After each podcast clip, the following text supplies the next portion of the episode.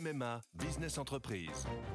Je suis à Angers avec Hélène, une agente immobilière qui a pris une décision. Oui, cette année pour mon entreprise, c'est décidé, c'est MMA. Ah oui, on peut savoir pourquoi? Parce que comme moi, mon agent MMA d'Angers est sur le terrain et il est venu expertiser les besoins de mon entreprise pour adapter au plus juste mon contrat d'assurance.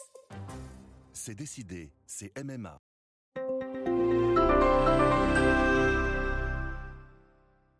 Bonjour, ici Patrick Saint-Paul. Voici l'éditorial du Figaro du 27 août. Paris gagnant.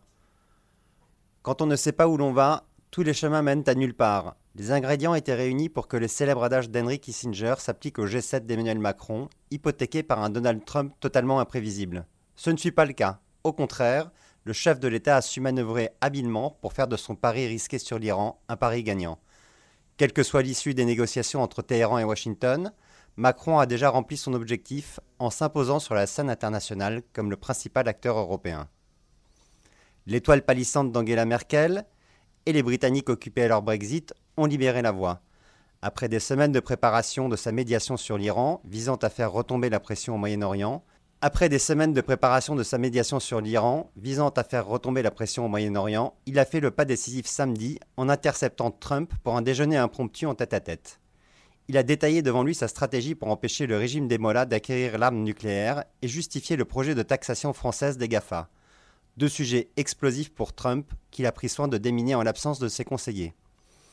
Le président américain se maniant tel un flacon de nitroglycérine lors des sommets internationaux, le risque était qu'isolé face à ses partenaires, il en prenne ombrage. On le sait, la moindre critique d'un chef d'État peut heurter son ego et déclencher une tempête de tweets rageurs qui font tout capoter.